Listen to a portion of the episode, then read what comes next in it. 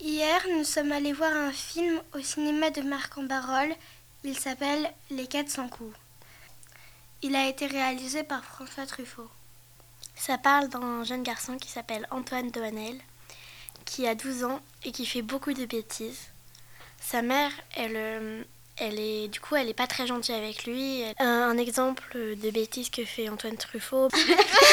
Je voulais dire Antoine Doanel. Il euh, a fugué de chez lui plusieurs fois. Il a, il n'est pas allé à l'école d'une journée.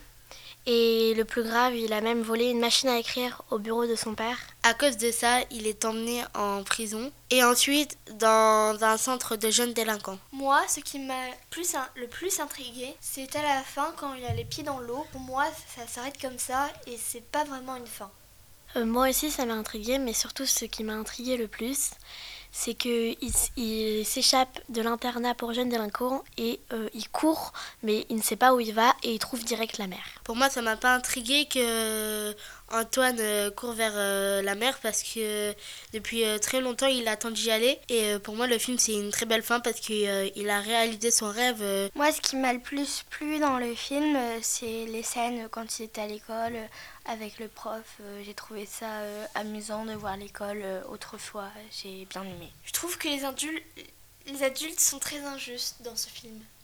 Je n'ai pas trop aimé ce film parce que je l'ai trouvé un peu ennuyant et qu'aussi euh, je n'ai pas, pas trop aimé euh, les films en noir et blanc. J'ai bien aimé ce film, mais j'ai trouvé que la qualité du son était très mauvaise. Donc par exemple, des fois, il y avait un personnage qui, parlait et on n'entendait pas parce qu'il y avait tout le brouhaha derrière. Euh, moi, ces films, j'ai bien aimé.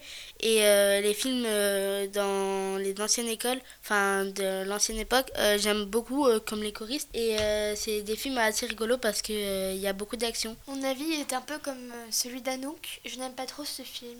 Mais qu'apporte-t-il ce film aux jeunes ados d'aujourd'hui?